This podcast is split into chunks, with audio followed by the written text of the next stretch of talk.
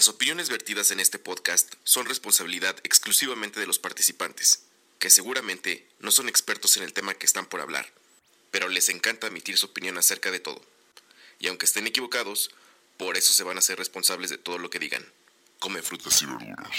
Nosotros significa sin ustedes. Nosotros el barrio. No, significa yo y otros. Y eso hace que se enfrente al ustedes o al ellos. ¿Qué los une? Que todos son multitud, o al menos no son la individualidad. Pero ¿cuál es la diferencia? Que en el nosotros estoy yo, Estás tú. estás tú, Estoy yo. bienvenido a nosotros el barrio.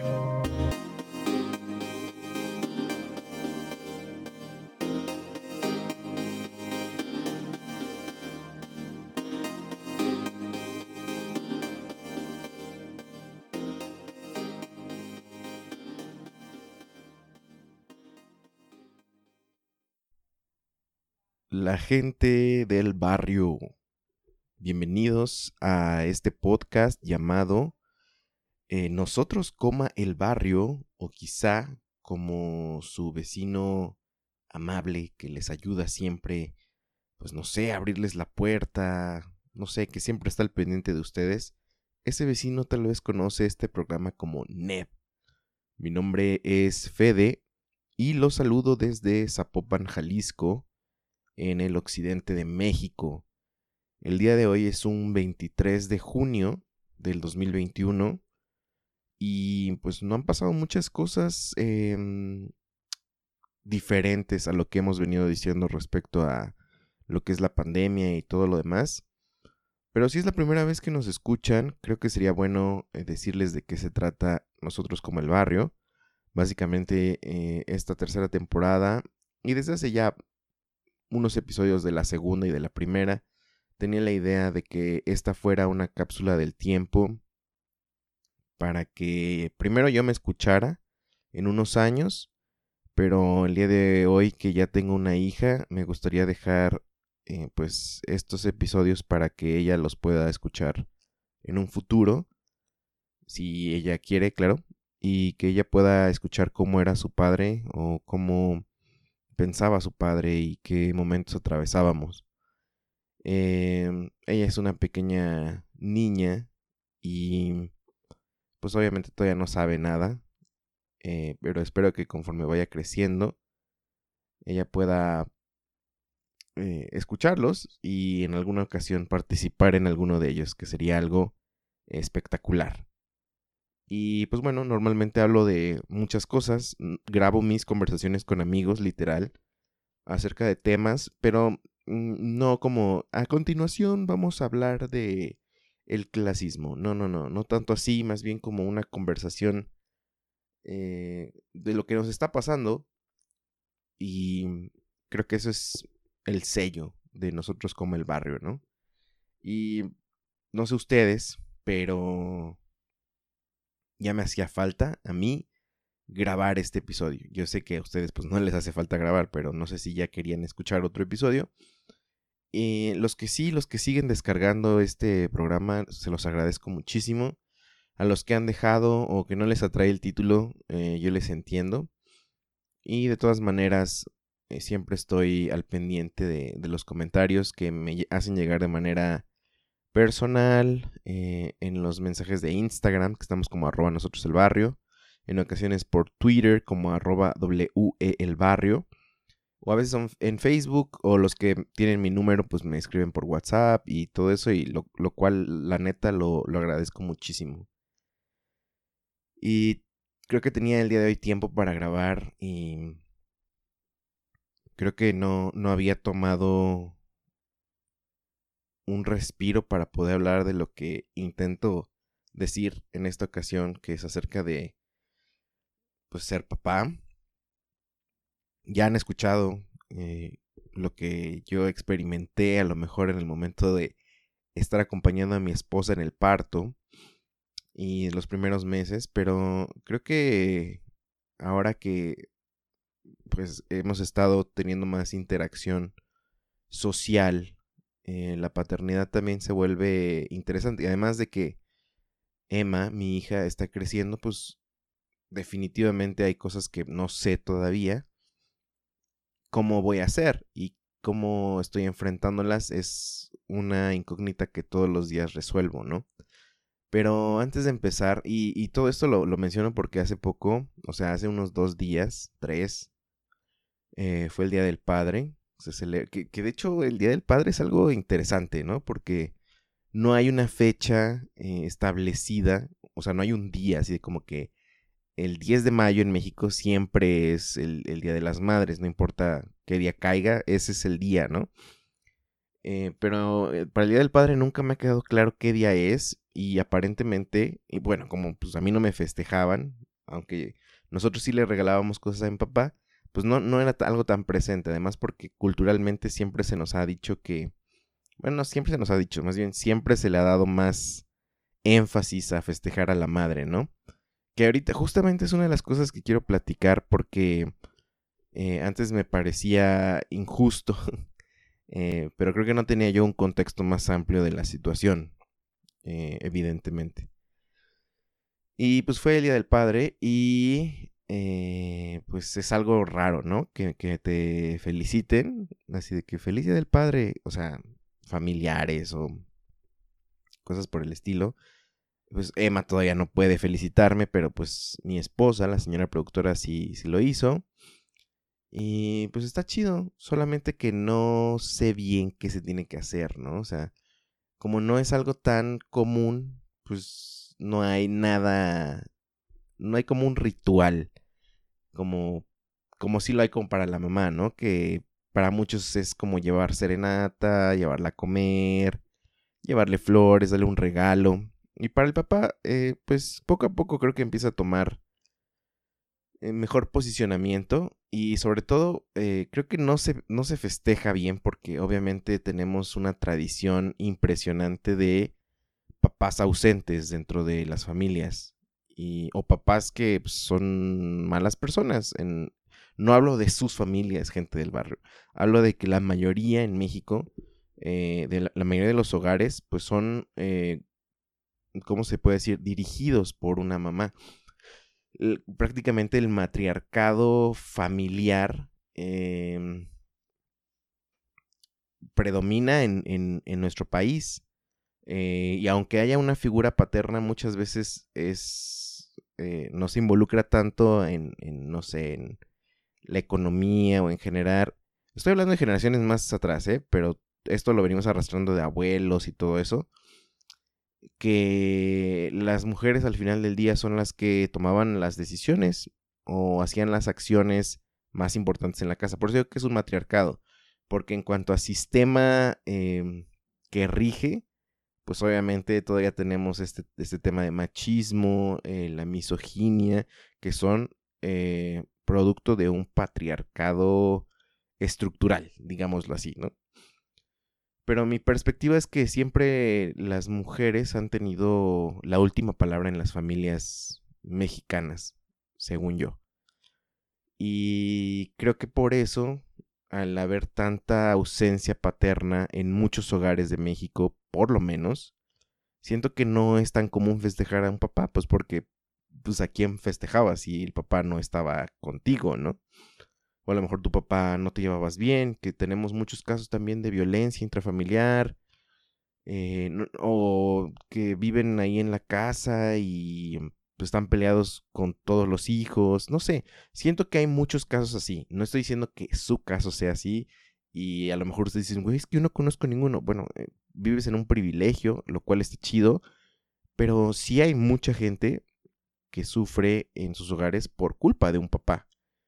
Entonces, conforme yo creo que vaya pasando el tiempo y la deconstrucción nos alcance a todos y dejemos de ser unos cavernícolas y nos hagamos cargo de una vez por todas de nuestros hijos, pues eh, será más común festejar al papá, ¿no?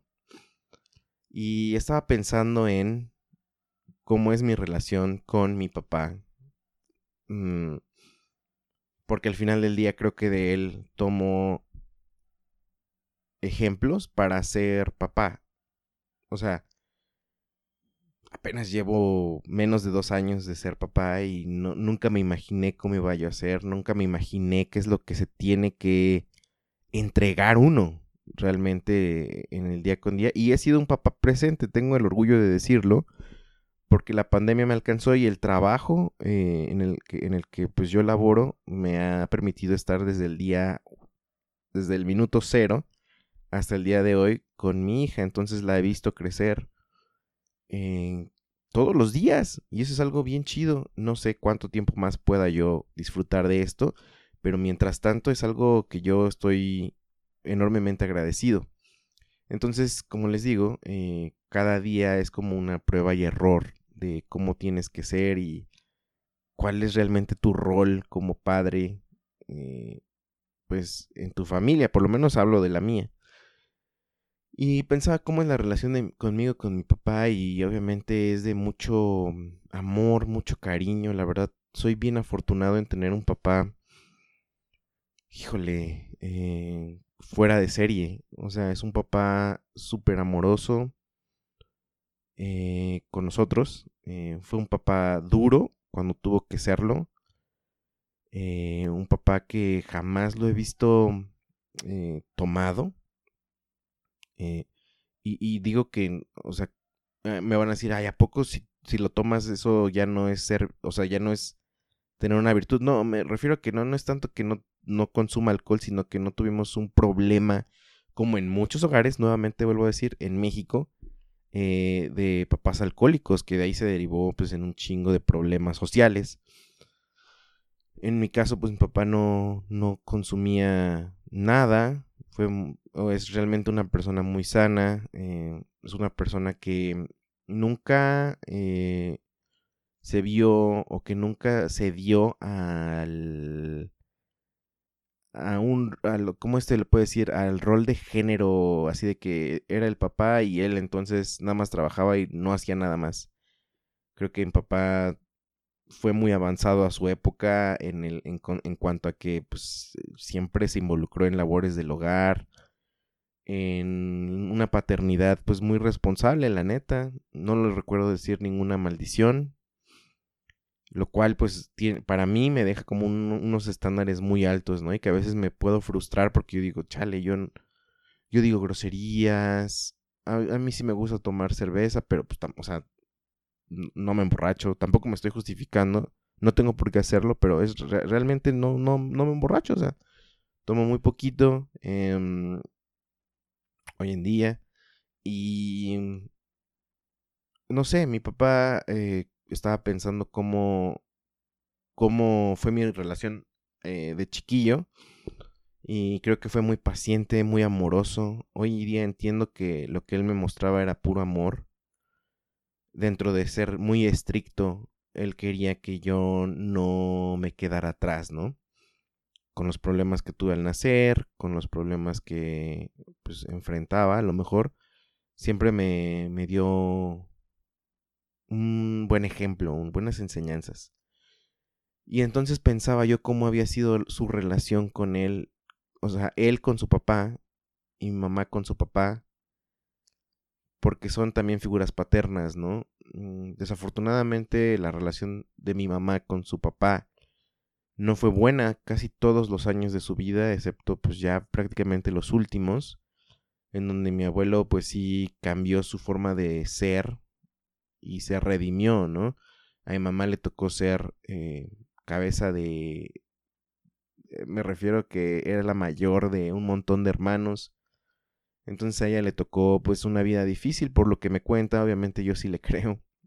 Eh, y pues trae muchas cargas igual, ¿no? O sea, yo escuchaba historias con respecto a, su relación, mi mamá con su papá, y pues no eran muy buenas. Em, y cuando realmente no tengo mucha información de cómo mi papá se llevaba con su papá, pero por los últimos momentos que yo los vi convivir, en el cual eh, desgraciadamente mi abuelo falleció de, cáncer, eh, y ver cómo le dolía a mi papá ver a su papá, entiendo que era una relación a lo mejor no tan afectiva, pero de mucho respeto y mucho amor a, la, a su manera, quiero decir. O sea, Eh, no eran de que a lo mejor se abrazaban ni que ni se decían te quiero, pero era un respeto brutal, ¿no? Una figura paterna a la cual eh, seguían pues todos mis tíos. Una de las cosas que también creo que influye en la familia de mi papá es que la familia de mi papá fueron eh, cuatro hombres y tres mujeres y casi todos los hombres fueron los mayores, excepto por una de mis tías que es la mayor. Entonces, al ser tantos también, en la casa siempre se les inculcó el que todos tienen que hacer de todo.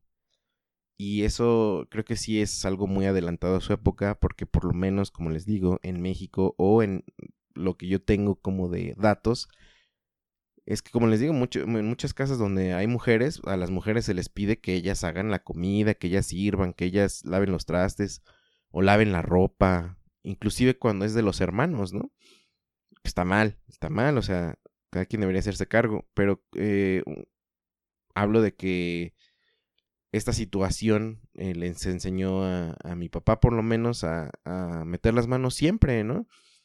Y creo que eso también me lo inculcó a mí y ahora que yo soy eh, esposo y además padre, son muchas cosas que quiero yo replicar en mi práctica paterna. Eh, pero también me estoy conociendo cada vez más y entiendo que yo no puedo ser él. O sea, yo no puedo ser él, yo soy yo, con todos mis defectos, pero también todas mis virtudes. Creo que sí soy un papá hasta el momento bastante mm, amoroso. Intento serlo.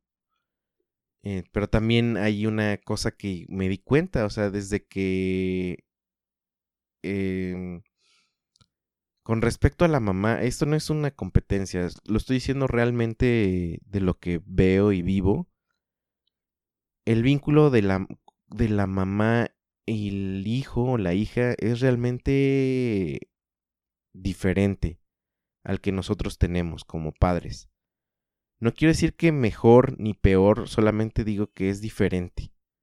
Eh, para empezar, porque las mamás se saben mamás desde que están embarazadas, o sea, ellas ya tienen una relación con, pues, con ese ser que crece en su, en su vientre. Y nosotros, pues por más emocionados que estemos, estamos exentos de. Y por más que yo estuve ahí desde el momento en que nació, ella siempre necesitó a su mamá, obviamente, ¿no? En el momento en el que ella nació, yo estaba en perfecto estado de salud, me refiero a que mi vida no corrió riesgo, pero su mamá, pues obviamente dio su vida, su, su, su fuerza, su sangre, sudor, ¿no? Y eso ya lo hace muy, muy especial. O sea, uno como hombre eh, realmente no la sufre, la neta, como, como las mamás. Y hay muchos casos, eh, gente del barrio. Yo sé que muchos me van a decir, no, ¿qué te pasa? Mi papá también la sufrió porque mi papá nos crió. Sí, sí, sí, yo no, no estoy diciendo eso, estoy diciendo que hay un lazo muy, muy fuerte entre la madre y los hijos y el padre y los hijos es, es distinta. O sea, como que yo le he dicho hasta el momento a mm, la señora productora que yo ahorita me siento como solamente un acompañante en este pequeño año de vida de, de, mi hija, me siento solamente como un acompañante, un amigo que encuentra en la sala. A veces le digo que soy su roomie únicamente, porque obviamente cuando está, cuando quiere jugar, pues ahí está. Cuando quiere que yo le haga travesuras, ahí va conmigo. Cuando quiere que, que salgamos a caminar un poco, eh, va conmigo. Pero obviamente cuando quiere hacer las cosas importantes, como es comer, como es dormir, como es sentirse segura, eh, va con su mamá. Y a veces sí quisiera que estuviera más conmigo. Yo creo que conforme pase el tiempo va a estar. Pero lo que, lo que me refiero es que uno como papá, hasta el momento, hasta donde yo he entendido, creo que somos el acompañante de la vida. Y la mamá creo que, que, funge miles de roles, ¿no? Eh, la mamá presente también, es lo que quiero decir. Em, eh, confidente. A veces hay una etapa donde también es enemiga. Pues yo creo que toda la adolescencia todos nos peleamos como nuestra, con nuestra madre. Y em, no sé, creo que el papá es, como te digo, más... Debería ser más este... Esta figura satelital que cuida la relación madre-hijos. Según yo, ¿verdad? Tampoco es que lleve muchos años siendo papá, pero así lo entiendo hasta el momento.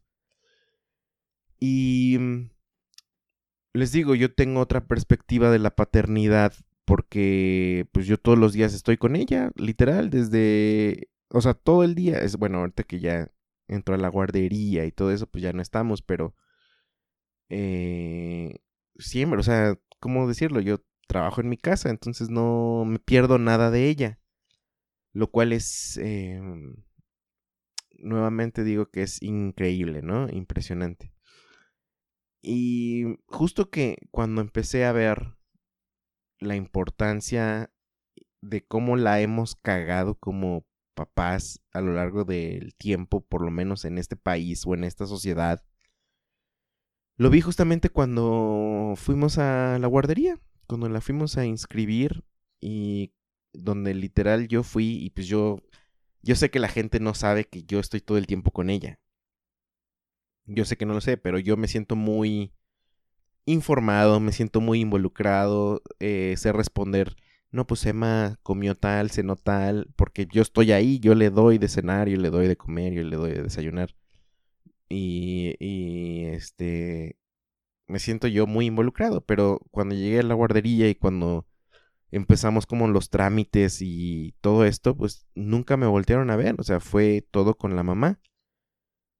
Y e inclusive hace poco que fuimos a platicar que teníamos una inquietud de, oigan, que, o sea, queríamos involucrarnos más en esto de la guardería.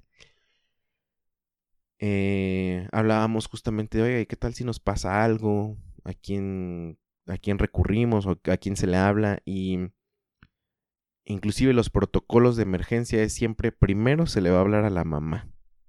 Si la mamá no contesta después de varios intentos, se le habla al papá. O sea, somos la segunda opción.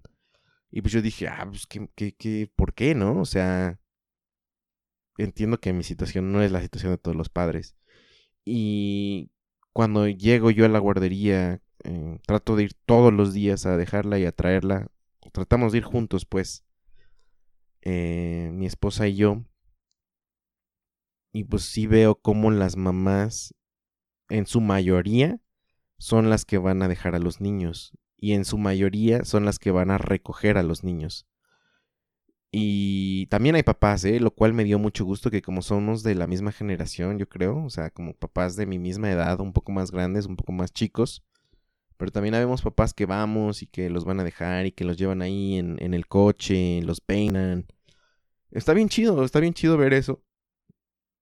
Y reflejarme, o sea, decir, ah, yo también hago eso. Eh, pero en su mayoría son mamás.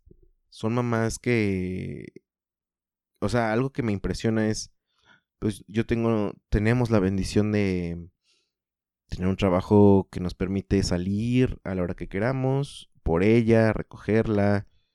Eh, tenemos transporte, o sea, muchas cosas, muchos privilegios, entiendo que sí los tengo.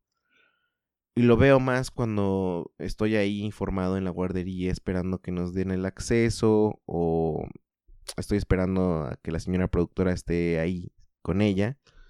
Veo cómo llegan mamás de distintos estratos sociales, ¿no? También a la mamá que llega en el autobús, se baja, eh, trae la pañalera, trae al bebé cargando chiquititito en un autobús que va todo lleno en pandemia eh, que le están llamando del trabajo. Todo esto que le estoy diciendo lo vi, ¿eh? Le están llamando del trabajo, que ya se apure. En la guardería, pues obviamente hay un protocolos para entrar, se tardan. Está súper estresada, el bebé está llorando. Eh, y hay uno, o sea, uno se pregunta, güey, ¿dónde está su papá? Obviamente puede estar trabajando. Obviamente, yo sé que esa puede ser la respuesta. Pero porque la mamá también se tiene que ir a trabajar, ¿sabes? O sea, si hay una carga muy fuerte en, en ellas. Y luego, por ejemplo, también hoy vi una mamá, pues con todos los privilegios, en, en coche chido, en, en este, no sé, se ve que estaban bien, pues, pero nada más era ella, de igual, eh, teniendo que esquivar carros para cruzarse la calle, eh, cargando un bebecito chiquito, o sea, como que sí hay un, una ausencia paterna en muchos roles de la sociedad. Que, se le ha dado a la mujer. Y entiendo que a, lo mejor decir, ah, pues es que la guardería está perpetuando esas uh, acciones, pero creo que no, creo que lo están haciendo para asegurarse que el bebé va a estar bien. Ya sé que hay mamás que a lo mejor no, no cuidan bien a sus bebés o hay mamás que son malas si quieres, o sea, no sé cuál es la percepción que tú tengas de que hay mujeres que a lo mejor no lo cuidan, a lo mejor tú no sabes qué es lo que está pasando. Deberías callarte antes de conocer, antes de más bien criticar a una mamá o un papá que, que pues, que está haciendo lo mejor que puede. O a lo mejor no, como les digo, es, dependiendo. Pero creo que la, la figura paterna dejó muchos huecos que por si las dudas, por si el papá se larga con otra familia, por si el papá se decide, pues no sé, irse, eh, no hacerse cargo, por eso siempre la mamá es el primer contacto.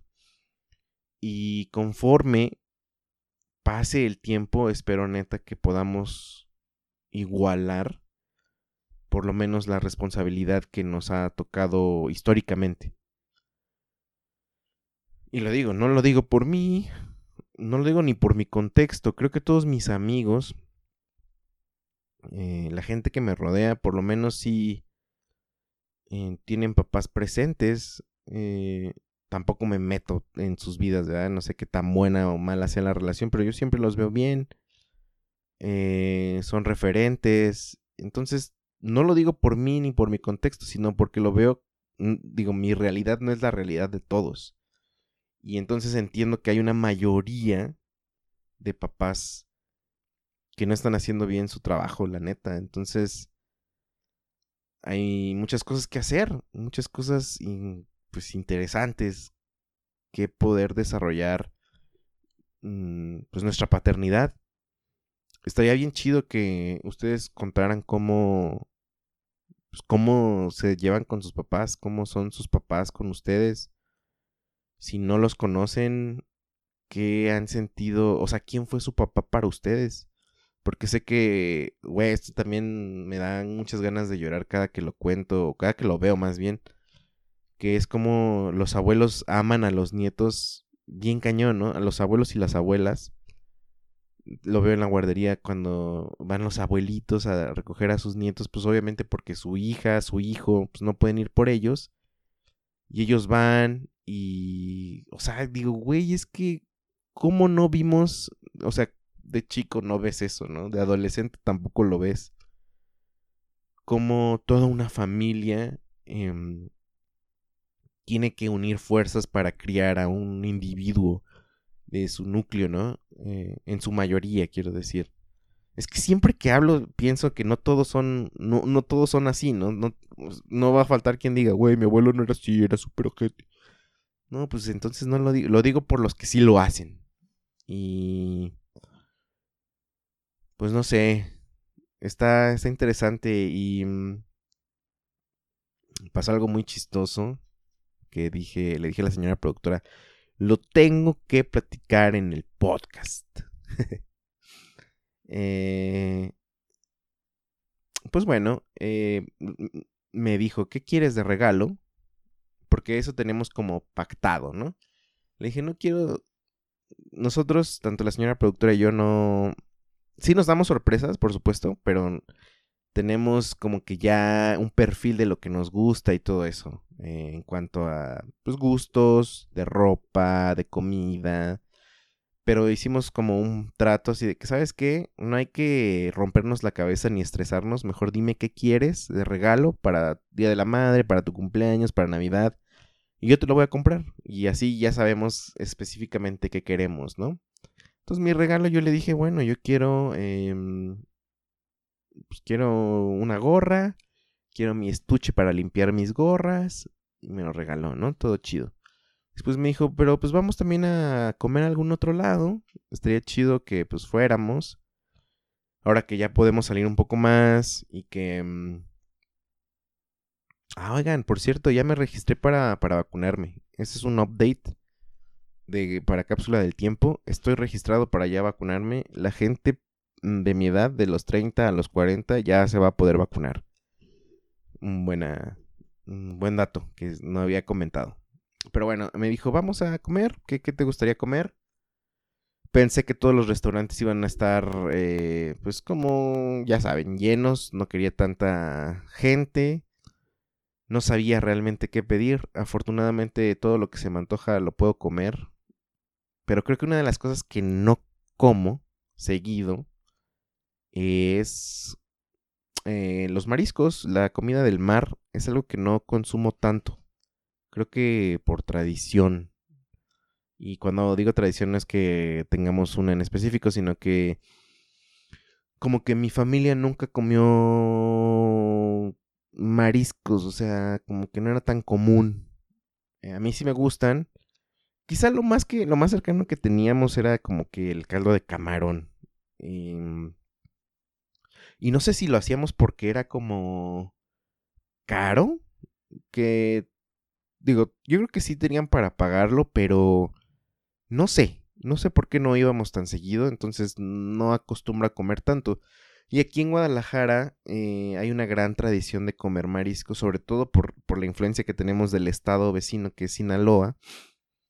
Y que Jalisco tiene costas, entonces eh, hay mucho marisco, mucho, mucho, mucho pescado, mucho, muchos restaurantes, sí, pero la mayoría de los restaurantes de mariscos aquí en Guadalajara, como con mucho renombre, son con influencia de Sinaloa. La gente que vive en otros países debe saber que Sinaloa tiene una cultura bien fuerte, eh, muy propia también en México, ¿no? Y una de ellas es la cultura culinaria que incluye esta comida del mar. Y les dije, ¿sabes qué? Pues vamos. Vamos a un restaurante que he visto aquí por, por la casa. Eh, siempre que pasamos se me antoja. Lo he visto despejado muchas veces. Eh, entonces, pues vamos. Y me dijo, pues vamos. Entonces eh, nos decidimos a ir. Y se me olvidó algo, un dato curioso quiero mencionar antes de seguir hablando de esto. Es, es diferente comer mariscos eh, de este lado. A lo mejor de, no sé, de Guadalajara para arriba es diferente que a lo mejor en el, del, del centro del país, o sea, de Ciudad de México para abajo es diferente el consumir mariscos, ¿no? Mm, creo yo que al ser del Estado de México, la influencia que tenemos de Veracruz respecto a los mariscos es distinta. O sea, yo me acuerdo que ir a un restaurante de mariscos, a un puesto de mariscos, es más como familiar a lo mejor. Eh, y recuerdo mucha música como de marimbas si ustedes no saben qué son marimbas, búsquenlas. Eh, como música de marimba en, esos restaurantes, como gente cantando sones jarochos, justamente por la influencia de Veracruz. Según yo, ¿verdad? Y aquí en Guadalajara, al tener eh, como influencia Sinaloa y todo, todo el, el norte, que aquí me da mucha risa que mucha gente dice que los tapatíos, o sea, la gente de Guadalajara son norteños wannabe. a veces pareciera, pero no, creo que la cultura eh, tapatía es muy propia, muy única. la neta estoy muy enamorado de la cultura tapatía con, respecto a lo que proyecta al mundo. Me, me, gusta, pero respecto a mariscos, creo que tienen una gran influencia, pues, de este estado, de Sinaloa. Y los restaurantes aquí, pues, normalmente sí llegas a ver como que gente en camionetas muy grandotas, polarizadas, gente con cierto estilo como buchón, como se le dice, ¿no? Que el estilo buchón es como este estilo, una moda como eh, eh, influenciada por la narcocultura, ¿no? Entonces tú ves a mucha gente que dices, güey, ¿estos quiénes son? ¿Por qué? Y, y obviamente la música eh, pues es como más, o sea, más corridos, más de banda, más estruendoso. Y a mí se me olvidó esa parte. Entonces, este, pues obviamente íbamos con Emma, con mi hija, y pues es, es una niña pandemial que no está acostumbrada a salir y pues luego salir y ver todo así, todo el ruidero y todo eso, pues dije, chin, no, no las vamos a pasar tan bien.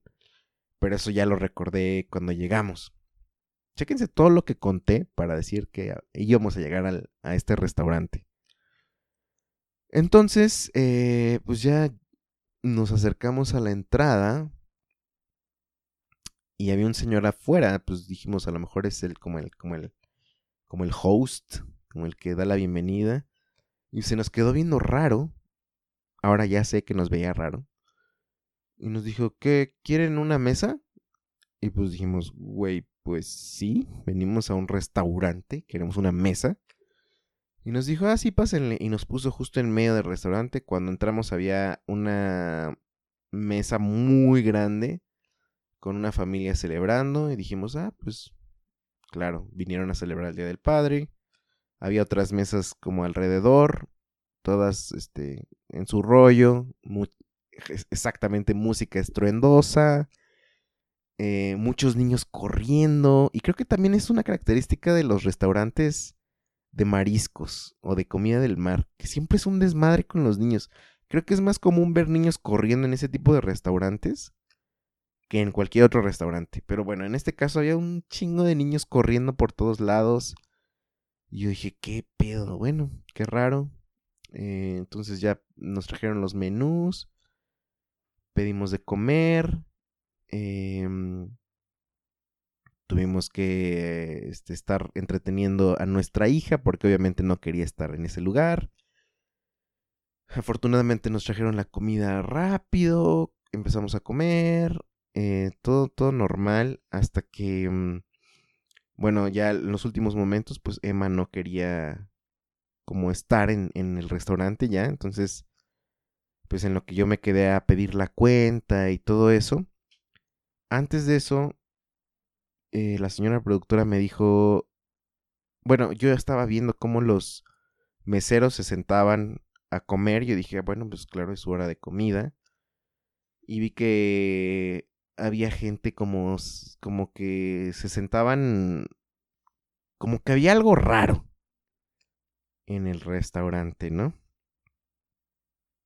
Y ella me dijo, mm, ¿no será como una fiesta de familia? Y yo le dije, pues no, no creo, pues, o sea, ya nos atendieron, me están cobrando, obviamente, pues no. Pero mientras yo estaba pagando, empecé a ver que los señores que estaban en la mesa larga ya estaban hablando con los de la... ya estaban sentados en la cocina, en el bar, los meseros ya estaban sentados con los demás con la demás gente de las otras mesas. Y dije, güey, creo que sí es una fiesta familiar. Y nos venimos a sentar en medio de una fiesta familiar. Que no era, pues llegamos de colados. Y, y pues al momento de estar ahí, ya me puse súper incómodo, así, uy, ya me quiero ir, ya me quiero ir, ya me quiero ir pagamos y pues ya nos fuimos. Y obviamente ya cuando nos fuimos dijimos, claro, por eso el Señor se le hizo súper raro cuando llegamos, que, pedimos una mesa y pues él, yo creo que no, no, nos quiso correr o no sé. Y nos dijo, sí, siéntense. Y con razón yo vi como miradas así, ¿qué pedo con estos güeyes? O sea, cuando entré, vi que nos vieron todos y dije, pues X, o sea, nos sentamos en medio además y por eso había tantos niños corriendo, pues porque yo creo que todos eran primos. Y justamente yo estaba sentado y, quedé como viendo hacia una ventana. Vi que la gente de afuera de la calle estaba tomando chelas con la gente de adentro del restaurante. O sea, estaban como en la ventanita tomando con gente de la calle. O sea, el pedo es que era una fiesta familiar grande. Y nosotros nos fuimos a meter ahí. Y entonces yo festejé mi Día del Padre con una familia totalmente extraña. Alguien me pudo haber aplicado la de sal de ahí. Dewey, sal de ahí, esa no es tu familia. Y sí, eh, pues celebré mi, mi, cumpleaños, ¿sí? Celebré el Día del Padre eh, de una manera atípica. Y obviamente ya no pensamos regresar jamás en la vida por la pena, aunque estaba bueno el restaurante. Estaba bueno. Y pues ya, eso fue como mi experiencia del Día del Padre. Pero creo que sí me quedé con, con esa reflexión que si no se festeja tanto, hay un por qué no se festeja tanto. Eh, tenemos que hacernos varias preguntas al respecto de cómo ejercemos la paternidad, mm, pues a lo largo del tiempo, cómo se ha ejercido y cómo la vamos a empezar a ejercer. Híjole, es que es muy complicado. Ahorita yo me las doy de muy acá, pero no sé en el futuro qué pase, no sé... No sé si siempre voy a estar presente en la vida de Emma. No sé si Emma me quiera en su vida. Es algo que yo tengo como incógnita. No sé cómo va a ser la adolescencia. No sé cómo voy a ser yo en cuanto a mm, educación. Me refiero a que tan firme voy a ser como, como, mis papás. A lo mejor que eran un ejemplo a seguir, según yo. No, la neta es que sí, sí lo eran yo me veo mucho más laxo en esos asuntos de disciplina porque también hay mucha información, hay más información y hay más maneras de educar y hay más maneras de entender a tu hijo hoy en día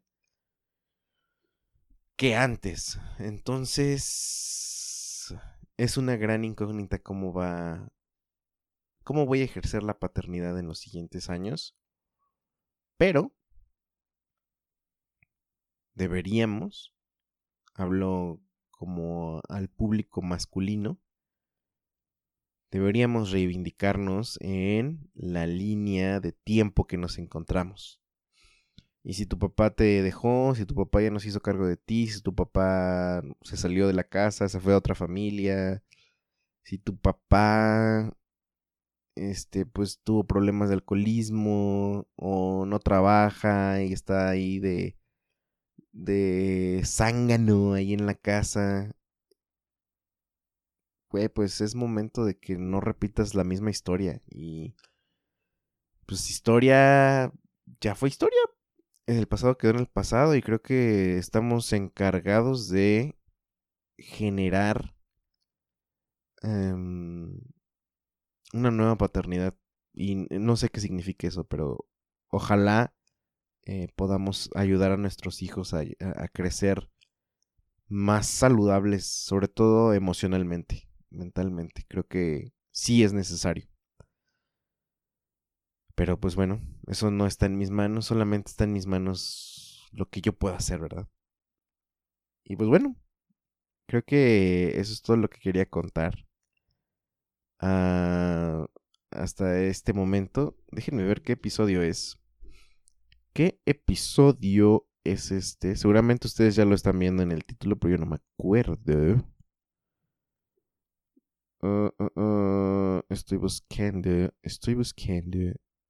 ¿Saben qué? Me gustaría también, antes de despedirme, me gustaría pues agradecer a toda la gente que nos escucha en otro... Ah, este es el episodio 130.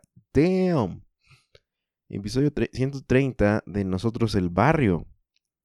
Y quisiera agradecer a toda la comunidad de los diferentes países que nos escuchan, que se me hace bien chido. O sea, México es el número uno, pero obviamente muchísima gente en Estados Unidos nos escucha.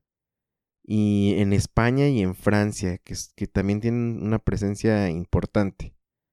Y a la gente de España nunca le mando saludos. Entonces, muchas gracias a toda la gente en España que nos escucha en Francia, en Argentina, en Irlanda, en Japón, en Colombia, en Alemania, en Guatemala, en Brasil, en Costa Rica, Rusia, Corea del Sur, Austria, Canadá, Reino Unido, Perú, aguante Perú, Puerto Rico, Chile, Lituania, Holanda, Suiza, Algeria, Honduras, Venezuela, República Dominicana, Bolivia, Portugal, Ecuador, Polonia, Marruecos, El Salvador, Nicaragua, Italia, Nigeria, República de Lituania, Uruguay, el Líbano, Bélgica, Noruega, Filipinas, Serbia y Australia. Si tú estás en uno de esos países que mencioné, muchas gracias. La neta, eh, sé que... Sé que... No es el mejor podcast, pero es trabajo honesto. Y aquí estamos. Mi nombre es Fede, gente del barrio, me despido. Ojalá que los haya podido acompañar, pues, no sé, lavando trastes, haciendo qué hacer, haciendo, trabajando. Ánimo. Y nos escuchemos hasta cuando nos toque escucharnos, que espero que sea muy pronto. Tengo ahí unas pláticas pendientes con unos amigos que quiero que escuchen. Bye. Muchas gracias por escuchar y descargar este podcast. Mil gracias más si lo has compartido y te has suscrito a todas nuestras redes. Nosotros el barrio te lo agradecemos y te respaldamos. Hasta la próxima.